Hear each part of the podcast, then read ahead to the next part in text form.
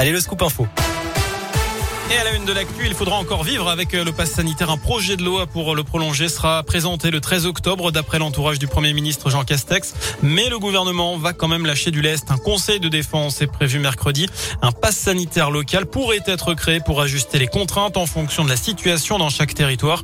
Pour l'instant, l'épidémie de Covid recule. Le taux de positivité est au plus bas depuis la mi-juillet. Le nombre de patients à l'hôpital diminue et le seuil des 50 millions de primo-vaccinés a été franchi vendredi.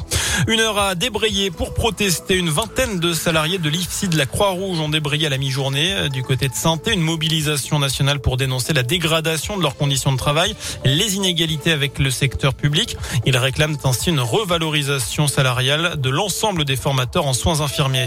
À suivre également cette semaine la colère des profs avec cet appel à la grève lancé pour jeudi. Les syndicats réclament des créations de postes, une revalorisation des salaires et de meilleures conditions de travail.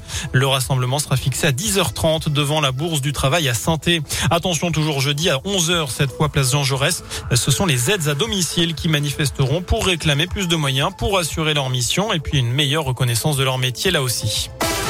Dans le reste de l'actu, une factrice inattendue à Saint-Chamond. D'après le progrès, une habitante de Fonzala s'est retrouvée à distribuer le courrier il y a une dizaine de jours. En cause, un employé de la poste qui avait jeté des lettres à la poubelle.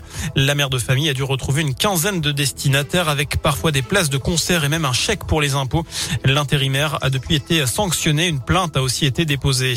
À cinq jours d'un hommage national, Emmanuel Macron demande pardon aux harkis au nom de la France, aux combattants. Je veux dire notre reconnaissance. Nous n'oublierons pas. Voilà ce qu'a dit le chef de l'État. Les harkis, ce sont ces 200 000 Algériens qui ont combattu auprès de l'armée française pendant la guerre d'Algérie entre 1954 et 1962. Le président a également annoncé une loi de reconnaissance et de réparation. En sport, la chorale de retour sur les parquets, toujours diminuée par les blessures. Les basketteurs rouennais défient Bourg-en-Bresse ce soir à la Alvacheresse. Nouveau match de préparation à moins de deux semaines de la reprise du championnat. Le coup d'envoi tout à l'heure à 19h. Et puis en foot, les Verts sont officiellement en vente. Vous le savez, on apprend qu'une offre de 100 millions d'euros, peut-être, peut-être plus, peut-être moins. Ce n'est pas très clair d'ailleurs euh, la, hauteur de l'offre. En tout cas, elle serait parvenue sur la table des dirigeants stéphanois. C'est le prince héritier du Cambodge qui l'aurait déposé. Norodom Ravitchak, 47 ans, qui a grandi en France. Il dirige aujourd'hui un cabinet, un cabinet pardon, de conseil financier à Paris. D'après l'équipe, le processus de vente du club devrait s'accélérer demain.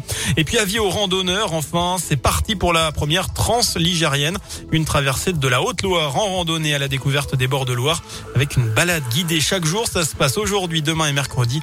Les journées de jeudi et vendredi ont été annulées faute de participants suffisants.